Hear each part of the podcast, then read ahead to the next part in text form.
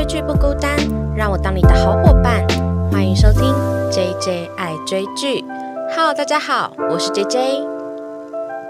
今天这一集呢，嗯，这个剧啊，真的是超级挑战。观众的价值观，所以我先说在前头，如果你不喜欢就是有关于炮友啊、处女情节啊，或是有性无爱啊，或是泡泡玉女郎，还是毕业楼伪娘之类的这类话题的听众啊，都可以先按下暂停键，左转出去，因为今天我们要聊的这些话题全部都有的一个日剧，叫做《下辈子我再好好过》。那下辈子我再好好过呢？他在今年呢，大概是八月初的时候，他就播了第二季。那目前可以在 KKTV 上面收看。他的第一季呢，其实是在去年的一月开始播出。那它是一个漫画家的四格漫画作品。那大家都可以在线上收看到，就是关于这个下辈子我再好好过的漫画版。那所谓的四格漫画，就是某一些小小篇章都会有一些四格的剧情。那我觉得我自己有看过漫画版，但我没有全部看完。我觉得漫画版给我的感觉呢，就是比。较像是呃，我就烂。我就烂的各个大人的表现这样子，所以他有一点点厌世，然后有一点点觉得啊，这个世界也就这样子。但是呢，我觉得在看改编成影剧版之后呢，影剧版其实多了很多主角内心的挣扎，就是他们虽然也很想要照自己的意思过，或是及时行乐，可是他们内心都会有一点点小小的挣扎。虽然这些小小挣扎就是瞬间就会消失这样子。对，那既然都讲到这边，就来稍微的简介一下下辈子我再好好过的剧情。那诚如我刚才所说的，这一部剧呢，就是包含了约炮，然后有性无爱，还有泡泡玉女郎啊、BL、伪娘、无性恋者，还有处女情节，各式各样禁忌的话题。对，所以。但是今天这个节目呢，我算是普遍级啦，因为我本身这方面的经验没有到真很多，所以我会比较着重在各个角色面临这样世俗不太能接受的生活的时候，他们内心会有什么样的挣扎？对，那首先呢，其实这个故事。算是非常的简单，因为它其实就是改编了一个四格漫画嘛。那四格漫画的剧情其实就很很精简。它的主要故事线呢，就是在一个叫做 Delta 的 CG 制作公司，就是有点像做动画特效的这种公司。然后里面有五个职员，他们各自发生的故事。那当然里面有一个女主角，就是故事的主轴线呢，还是由这个女主角为主。那女主角呢，是由内田里央所饰演的大森桃江。那其实老实说。我个人呢，就是对于日剧并没有像韩剧和台剧这么熟，所以里面大部分的演员我都没有太大的印象。但是我一看到内田李央的这个大森桃江的时候，我就觉得哇，这个选角真的选的超好的，因为他长得非常的清纯。那他饰演的角色呢，就是把性爱当做兴趣的女子。她除了上班以外的时间呢，都在跟炮友相处。她的炮友总共有。五个，那这五个炮友呢，都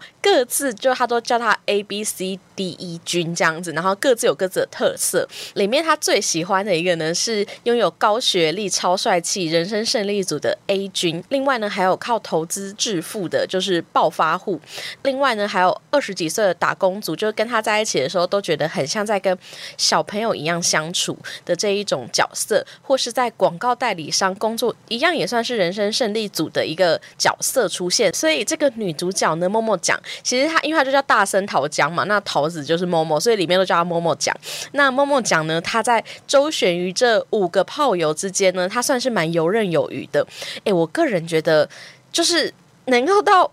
五个炮友，这个性欲程度真的很高诶，就是一个礼拜至少要有五天，然后都在做。就是我就觉得哦，如果平常你是工作压力很大，或者像我一样，甚至在工作以外还来做 podcast 之类的，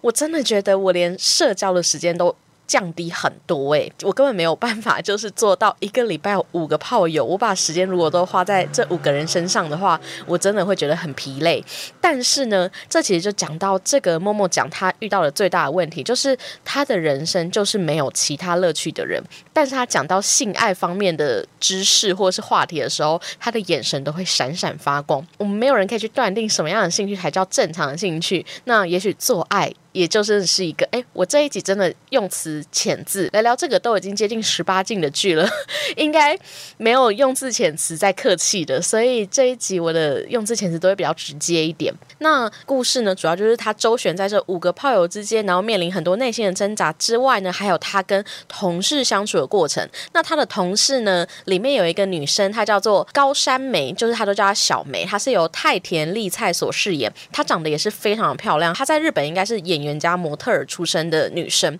我觉得她的脸型真的长得很时尚，诶，就一看就是时尚画报会出现的那个长相。高山梅呢，她主要饰演的角色也蛮有趣的，她是一个。无性恋者，他本来并没有觉得自己是无性恋者，他本身只是一个热爱 BL，然后有在写就是个人的同人志，然后在网络上发行的那一种小小的，就是同人作家。他的主业当然是在这个 CG 动画公司工作嘛。他本来只是觉得自己比较像是一个腐女，然后他甚至会看着跟他一起工作的同事有两个男生之间的互动，一直把他幻想成就是 BL 的剧情。但是他在第一季的中间，他就曾经思考过会不会。我只是单纯的不喜欢男生，说不定我其实是喜欢女生的，所以他还有邀默默讲一起去女生的同志酒吧，去测试自己到底是不是也喜欢女生。后来就发现，哎，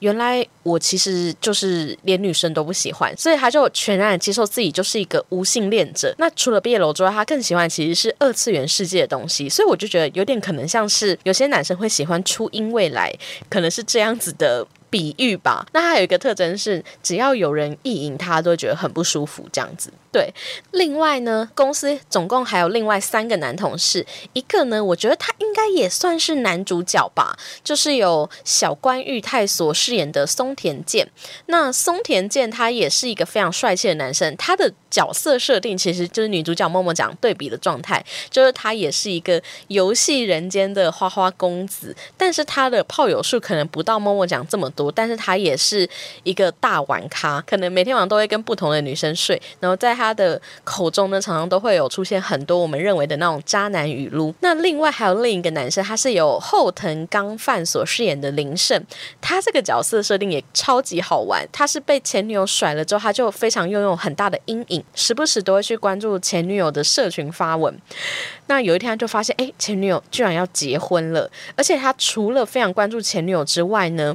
因为他前女友就是有点清纯类型的，所以他就拥有非常非常强烈的处女情节，然后他都会用女生的外表来断定这个女生清不清纯。那如果是非常清纯，他才愿意跟他来往，因为他就很希望可以就是跟处女交往。对，就是这么。这么死板的一个思想的男生，这样。那另外还有一个公司里面的算是小主管阶级的呢，就是由飞永义所饰演的惠山。这个惠山小组长呢，他最大的特点呢，就是他觉得他的人生应该也不会结婚了，所以他的能够容身之处呢，就是工作。所以他其实是一个超级工作狂。他除了在上班时间超级认真之外，他私底下呢，也会不断的就是画很多的漫画作品，然后投稿在网络上。那在第一季的时候，他其实被周刊的出版社邀稿，说要成为一个连载漫画的作家。周刊漫画应该就有点像是 Jump 周刊，就是日本那种热血少年的那种漫画周刊，就是能够登上那个周刊的，通常都是非常非常厉害的漫画家。对，所以这对于他来说是一个超级大的肯定。那在他身上有一个就是关于性相关的成瘾呢，就是他把生活上所赚的大部分的钱。都拿去找一个泡泡浴女郎，叫做星星，她就会每个月精打细算，就是可以花多少钱，然后她赚多少钱，然后把大部分的比例都跑去找那个泡泡浴女郎。她除了会在她身上付钱之外呢，她还会买一些很昂贵的小礼物给星星小姐这样子。所以这整出戏呢，其实你乍听之下会觉得，哦天哪，很荒谬诶，听起来好像都有一点点挑战观众的价值观。但老实说，我个人在看。的时候，我其实蛮舒压的，因为如果大家有听过我上一集，诶，我上一集就是聊无法抗拒的他，这个有一点算是嗯渣男渣女系列的延伸戏剧推荐吗？对，我觉得我在上一集就是无法抗拒的他，无法抗拒的他，我做了两集。我在做第一集的时候，我就有提过。不知道大家认为的渣男渣女是什么？那我个人呢认为，其实如果你非常认清自己是什么样的角色，然后你也不会对来找你的那些女生说谎，或是。假装你其实是一个纯情少男少女的话，你并没有恶意的欺骗别人。那我觉得只要够诚实，就是你不管做这些有点荒谬，可能约炮啊，或是交友 APP 之类的这一些事情的话，我自己觉得。我是蛮能够接受的，就是我个人比较在乎的是诚信。那每一个人的生活要怎么过，那当然就是随意。所以我其实，在看这部剧的时候，我算是蛮舒压的，因为我觉得里面的每一个角色呢，其实他们都在很真诚的去面对自己的内心到底在想什么。所以他当然也有过挣扎，他一点都不会掩饰说，哦，自己其实也曾经很渴望婚姻，或曾经有个稳定的交友关系，但是。他又再度的沉沦下去，对，所以我觉得这部戏啊，它其实是在讲一些关于大人之间，我们虽然成长成为了大人，表面上好像在社会的规范下生活，但是私底下都有一些不为人知的小秘密，或是不为人知的有关于某一些成瘾症的那种感觉。那其实这五个主角啊，他们都算是在性方面都有各自不一样的成瘾嘛。那其实我在看这部剧的时候，我一。一直想到，不知道大家有没有看过《晋级的巨人》这一段，应该不算暴雷吧？我只是想要提其中里面的一句话，就是呃，那个李维兵长啊，描述他的成长背景的时候，他有一个亲戚，就是叫做肯尼。那肯尼呢，他在。跟兵长曾经有过一段对话，那他讲的那一句话，真的是我看完《进阶的巨人》之后最有感触的一句话。诶，我顺带一提，其实我有跟我的朋友叫做蚊子，他有录过一集《进阶的巨人》Podcast，我会把它放在说明栏。如果有看过《进阶的巨人》的朋友，嗯，因为我们那一集其实是整个大爆雷，因为我们都有看完漫画版结局，所以有兴趣的听众都可以在底下的说明栏，就是找到我上一集《进阶的巨人》的收听连接，都欢迎。可以去听里面的肯尼啊，曾经跟李维兵长讲过一句话，就是人如果不沉醉在某些事情上，根本就活不下去吧。所有人都是某些事物的奴隶。当然，他们在讲这一段话的时候，应该没有想过会被我用在这一出剧身上。对，因为他在讲那一段话的那个情景，其实是非常的感伤的。但是这个出剧的氛围，就是人已经知道啊，我就是会对这些东西成瘾。那我也没办法，我这个辈子就是要这样过的这种感觉，对，就是非常的看开。对，那其实呢，我刚才在做剧情简介的时候，我就已经不小心把我本来要念的第二点讲完了，不小心讲太长，因为我第二点本来就是要用进阶的巨人这一段话当开场，然后聊他们各自就是成瘾的事物。那由于我剧情简介实在讲的有点太详细，所以我就大略的带过我本来要讲的第二点。那其实就是这五个主角他们各自都有关于性方面的成瘾嘛。女主角就是她对于性关系的这个沉。对，就是性欲非常的大，大到他需要一个礼拜要有五个炮友在安排。曾经就是小梅也问过他说，为什么他需要到五个炮友？那女主角也回他说。因为一个月不到，还会有另一个兴致勃勃的等着我。那性爱是一个不用花钱的合理爱好，有什么不可以？哎，你其实这样听下去好像也没有不对哦，你开心就好。对，第二个小梅呢，她就是一个资深腐女之外呢，她又把自己的所有的恋爱都投射到这个二次元身上，然后她的成瘾之一呢，就是她会把。路上旁边的这些男生的互动，都把它幻想成 BL 的情节。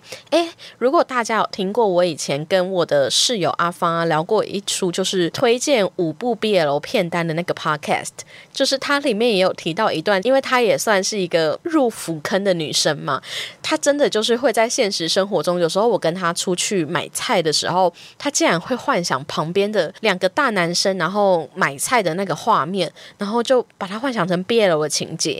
我就觉得哇塞，我真的可能我可以接受看 BL 完全 OK，但是我真的还没有到可以用腐女的眼睛来看这个世界这样子。另外的三个男生同事呢，个别就刚才提到的有处女情节的林胜，然后还有一样跟默默讲就是对性成瘾游戏各个女子之间的松田健，还有沉迷于泡泡浴女郎的这个惠山小组长。对，其实他们各自都有自己成瘾的部分嘛。那聊完这个各自成瘾的部分的时候，其实我在这个故事里面看到的更多是。因为他们各自的年纪其实没有特别讲，只有女主角是二十七岁吧，就是她在第二季的时候有提到她的年纪，其他人其实没有特别提，但是他们应该年龄层都差不多，大概就是接近三十上下的这个年纪。其实你就会在他们的身上看到说，为什么他要把这些主角设定在三十上下这个年纪？我觉得是因为我自己目前呢也算是有一点接近这个年纪的人了，所以我完全可以理解。说就是你在做自己与社会的现实层面之间那个拉扯，其实是真的有的。就是还是学生时期的时候，或是刚出社会的时候，你当然就会觉得啊，这个世界就是没什么不可能，就是我想要做什么就做什么。但是年纪越来越大的时候，不只是你自己，你的家人、亲戚、朋友，你就会渐渐的感受到大家好像都走入一个稳定的阶段。那你的家人当然也会问你说，那你要这样玩到什么时候啊之类的。所以其实，在这五个主角身上，他们在面临踏入三十岁的时候，都有属于自己的拉扯。但是，当然，刚才前面提到，他们的设定呢，都还蛮，嗯，蛮开放的。所以，其实他们的拉扯呢，多少都有一点点挑战观众的价值观。那我就稍微的整理一下，他们踏入三十岁之后，就是面临现实跟自身之间的这一种拉扯，总共有五种。那应该是蛮挑战大家的价值观的，这些问题都还蛮有趣的，大家也可以思考一下。就是我在看这部剧里，觉得还蛮有趣的几个问题。那第一个呢，就是性跟爱。到底可不可以分开？这整出剧呢，其实我觉得它从头到尾应该都算是在讨论这个问题吧。因为不管是男女主角，就是默默讲跟松田啊，他们两个人都是拥有非常多炮友的男生跟女生嘛。那他们就是算是性爱可以分开的代表吧。但稍微的提一下，他们两个人内心其实也有过一些拉扯，像是默默讲啊，他在第二季的时候，他就有提到说啊，他已经。快要二十七岁了，那他也有想过说，这样子的日子好像也不能过太久。而且，其实他虽然有五个炮友，但是其实他就是一个非常害怕寂寞的人。那一般大家排解寂寞的方式可能有很多嘛，大家可能会去看看电影啊，跟朋友吃吃饭啊，或是做一些就是自己爱好的事情。那比较特别就是他的爱好就是 sex。但是老实说，其实也是在他的那个年纪里啊，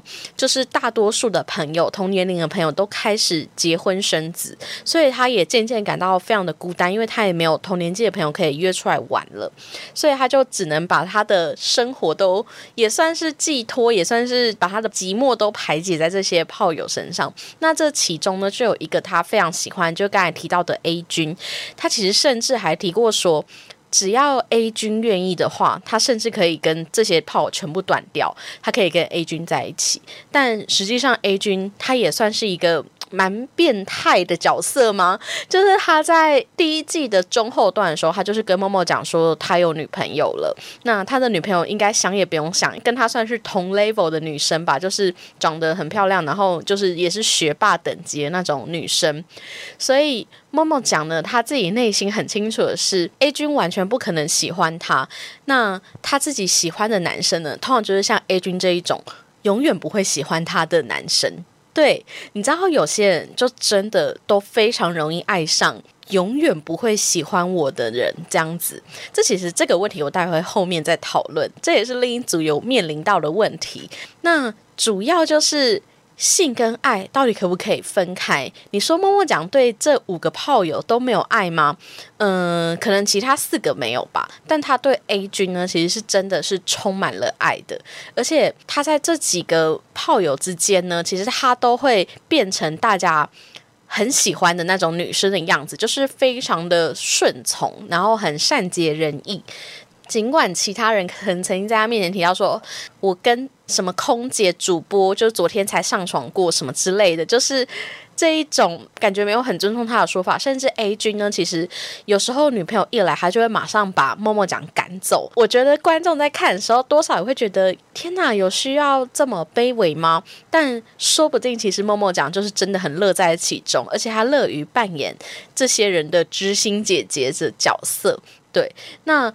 性跟爱可不可以分开？我自己是没有办法的啦。我不知道听众朋友们可不可以？其实，在这个故事里面，就不只是默默讲，还有另一个男主角。他为什么会成为流浪在这么多个女子之间的这个男生呢？他其实是他的内心还想着他的一个前女友。他的前女友其实没有实际的演出过，不过他都有被询问到说，其实他前女友也不是说真的长得很漂亮，但是他非常的有才华。然后他就去这个法国还是英国，就是留学读书，所以他们才分手。所以他也曾经是深深爱着一。个人的状态，所以从这个故事来看呢，你会觉得其实拥有很多炮友的这个男女主角们，他们其实内心是非常的寂寞的，他们都必须靠不断的跟别人有这么亲密的接触去感受，就是跟别人的连接之外，其实我觉得也是非常害怕受伤的。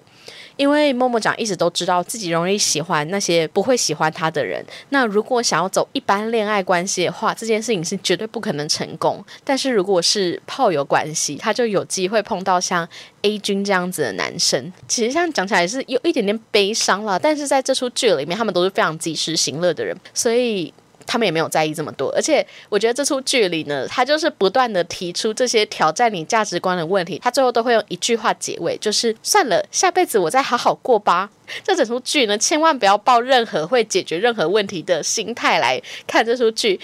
他们就是最后都会觉得啊，算了，就这样吧，我就烂。对这种思想，但我觉得很舒压。我觉得演出很多人内心真实的想法，就是有时候我就想要这样耍废。对啊，演出人类非常任性的那一面。那除了性跟爱可不可以分开，是这整出剧的一个很大的拉扯之外呢？第二个呢，就是三十岁。到底要不要踏入婚姻？那其实刚才提到了这五个公司里的主角，他们都是面临即将踏入婚姻的选择嘛。那在默默讲身上呢，他在第二季的开头，目前我录音的时候应该是演到了第四集。那默默讲在前一两集的时候呢，他其实就用了一个很好笑的比喻，他就发现他二十七岁了嘛，他就说二十七岁之余要不要踏入婚姻，就像是暑假作业要交的前几天，然后发现自己还没写一样。紧急，所以他就发现他自己一直以来都是一个临时抱佛脚的人。然后那时候他旁边的那个同事小梅就说：“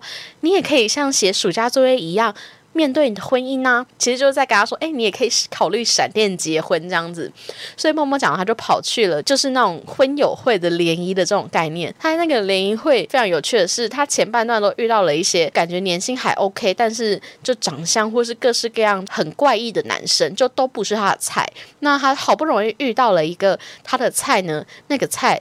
居然就当天跟他滚床单。那隔天一早，他起来的时候，发现啊，那个男生的手机里面放着是他跟他老婆还有小孩的照片。所以他根本就结婚了，然后就觉得天哪，他居然在这个这么正式的婚友会联谊里面还可以遇到烈焰高手，就觉得很荒唐。但我说，我觉得他演的那一段情景，就有一点点像是我们现在这个时代可能在玩交友软体，或是甚至像他们这样实体联谊一样。我不知道大家觉得交友软体里面有没有真爱？那用我身边朋友的经验来说呢，其实真的有人遇到了可以一生相伴的那种男。女朋友，所以你说他没有真爱吗？我觉得倒是要看你的心态。所以你从默默讲那一场，就是他去联谊的活动的时候，你就会可以感觉到他的那个心态就没有真的到很纯正。那另一方面，当然也是因为前面来的几个男生条件都不太好。他这个不太好的基准是来自于他平常的炮友通常都是高学历、高收入又长得帅气的男生，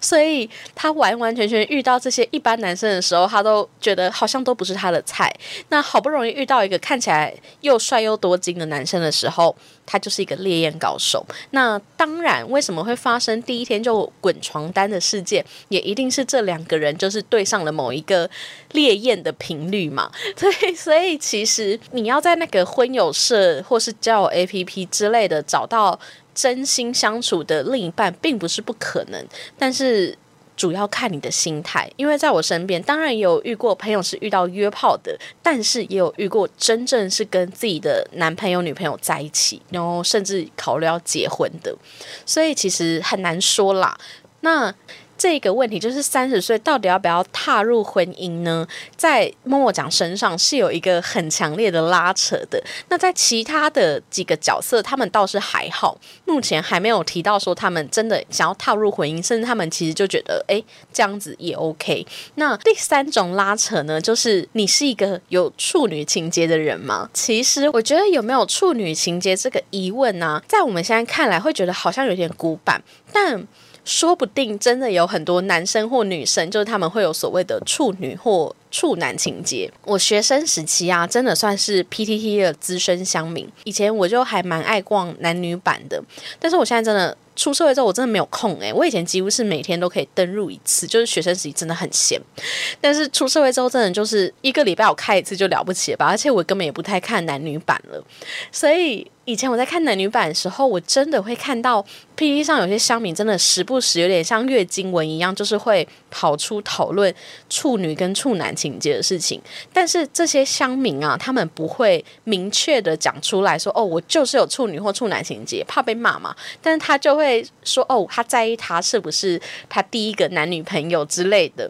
就是会讲的很隐晦，但是他的内容其实可能像里面其中一个主角就是林胜，他是一个肌肉男，他小时候就是被初恋劈腿之后，他就念念不忘初恋。那他后来呢，就是一直想要找没有经验的女生。另外两个女主角就是默默讲跟小梅啊，每次看到他都会说，有处女情节的人都是不自信的人，就是对自己有自卑情感的人。我觉得真的。而且其实你看林胜他的身材啊，其实是非常的壮硕。他当然是热爱运动跟练肌肉没错，但是呢，越强壮的外表，也许你只是为了去保护你那个非常脆弱的内心。那你看到林胜他在面对爱情上面，其实是非常的退缩的。他一看到前女友结婚，他就立马就非常的心碎跟崩溃。那他后来呢，想要找寻别的女生的时候，他都觉得有一点点不知道怎么下手。那松田就介绍了他一个交友 A P P 嘛，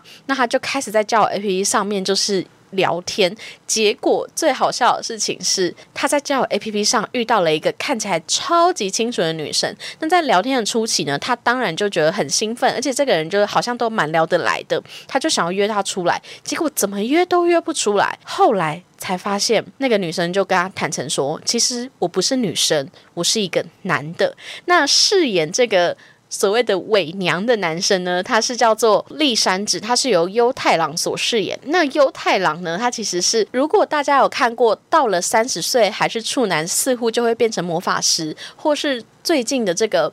绝对会变成 BL 的世界 VS 绝不想变成 BL 的男人，他在里面呢都是其中一个配角，所以他长相呢就是非常非常的可爱。其实他扮女装是完全无违和的。林胜就愿意跟小指见面嘛？那他一见面之后就觉得，哦天哪，这个人也长得太可爱了吧，完全就不像一个伪娘。结果他们一见面呢，小指就帮他用嘴巴。做一些事，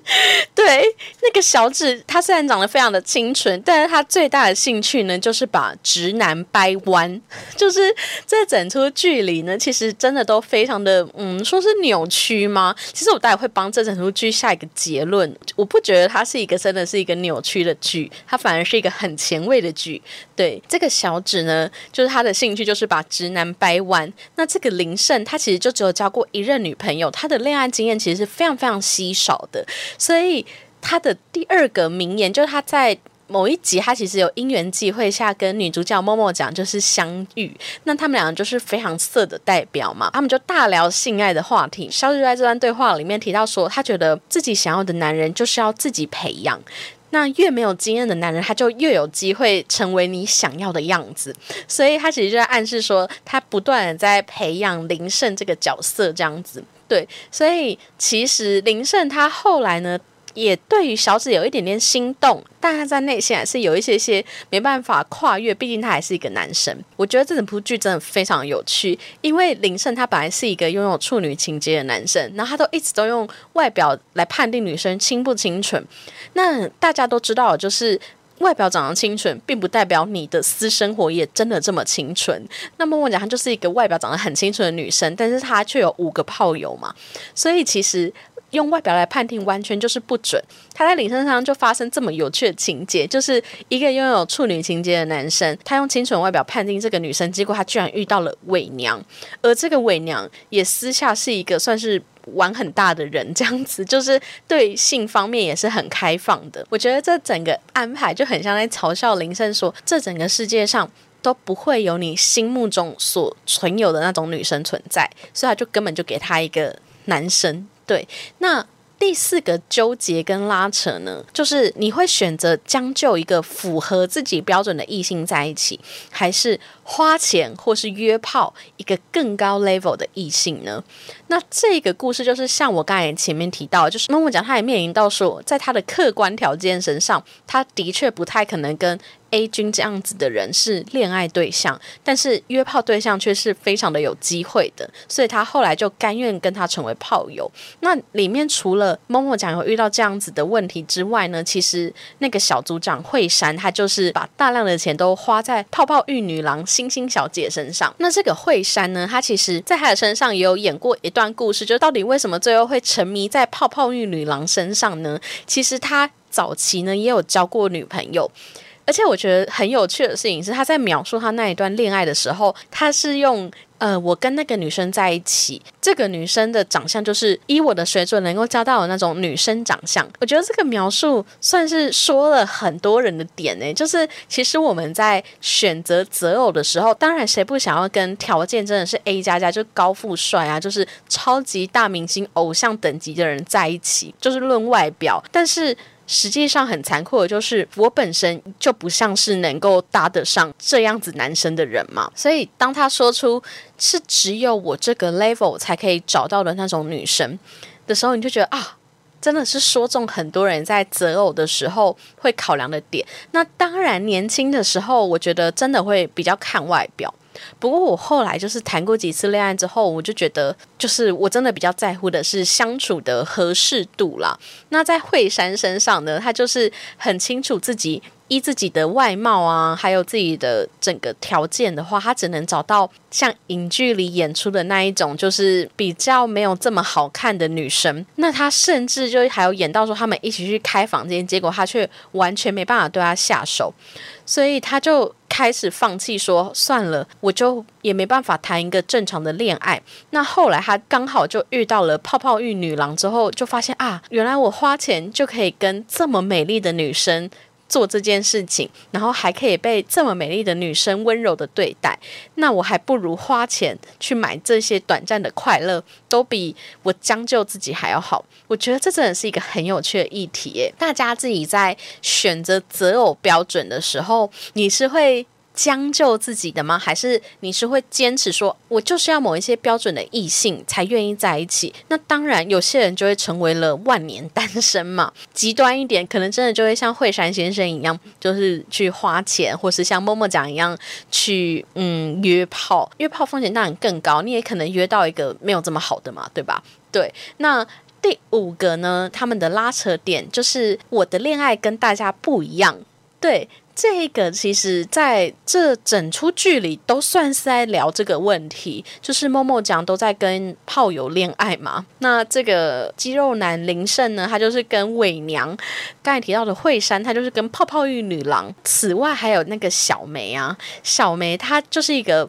刚才也提到了，就是他原本以为自己只是单纯不喜欢男生，然后讨厌被意淫。后来发现他去到了女同志酒吧之后，他连对女生都没有感觉，所以他就完完全全接受自己就是一个爱二次元的女性，他就是一个无性恋者。我觉得要承认这件事情，其实。真的很不容易。虽然这剧中的这些主角，他们好像都跨越的非常的轻易，但不管是哪一个人的身上的状况，面临到像我这样可能在世俗的眼光中过得很自在的人的时候，你都会觉得啊，好像没有这么容易跨越。不管是要不要约炮好了，或是像小梅一样，就是承认自己是一个无性恋者。我觉得这些都是一些很，如果放到一般的电影啊或影剧，可能会变成一个很沉重的话题。但是放到这一整出剧里面呢，都会变成一个很有趣，然后好像很云淡风轻的议题。所以其实我可以来下个结论了。我觉得这整部剧啊，一开始大家可能会觉得啊，天哪，毁三观之类的。但是其实我觉得他是把这些平常大家不敢讨论的话题全部包在一起，然后用一些比较。轻松自在的方式去看待它，就是告诉你说，如果你也像这些人一样，有一些无法改掉的成瘾的东西，然后是不符合社会的价值观，你也不要太担心啊，你也一样可以过得很好，你也可以过得很快乐。对，那其实呢，我觉得他们所处的这个世界，甚至说不定才是所谓的真正的自由跟平等嘛。对啊，就是当女生可以自由的，就是对自己的身体拥有绝大的自主权，她可以自己决定说，我跟这个男生我要不要喜欢他，我要不要只是单纯的跟他发生性关系。那她做这件事情也不会受到任何的批判。她面临三十岁也不一定真的要跨入婚姻，或是你是一个无性恋者，你也不用担心说我不跟别人一样谈恋爱有什么关系，或是你就是跟一个伪娘交往，男生跟男生在。一起有什么不可以？甚至是像惠山这样，我想要用钱简单的去买一段爱情跟快乐，这也不是一件值得丢脸的事情。那当然，这个剧里面他们也没有这么豁达啦，就是多少也都会演出，就是有一点哈兹卡西，就是害羞的部分嘛。但是。实际上，我觉得你用另一种角度来看，你会觉得，如果他们所做的这件事情啊，我们会觉得挑战价值观，就是因为我们现在被社会的这些很主流的价值观绑住嘛。如果这个世界有一天进步到，就像台湾都可以开放同婚了，有一天这个社会进步到，我们看到这些剧都觉得哦很正常，那就完全就就是一个很自由平等的世界，对吧？就是我们可以自由选择自己喜欢的对象，自由选择自己要不要加入婚姻，然后做自己快乐的事。所以其实我在看这部剧啊，我觉得，嗯，看到现在它已经播到第二季的第四集了，其实就是非常的轻松跟自在。而且虽然它是这么挑战三观的剧，这部剧呢，我是可以推荐说，你也可以在公司收看是没有问题的。因为我本人就是在公司有时候午休时间，我在吃饭的时候就不知道看什么，就看了这部剧。所以这整部剧我其实大部分都是在公司看完的。我之前呢曾经看过那个石敬秀，就是《Too Hard to Handle》，就是欲罢不能啊。我在公司一打开来第一集就被我同事看到。他们就说：“哇，你在看这个东西，这样子 就，我又觉得很害羞。可是其实欲罢不能，他到后面其实根本没有发生什么很劲爆的事情，反而这个下辈子我再好好过，可能还有比较多有趣的画面。所以其实聊到这边啊，就是大概的从这五个主角里面，然后去看他们各自成瘾的事情，然后可能有一点点挑战大家的价值观。”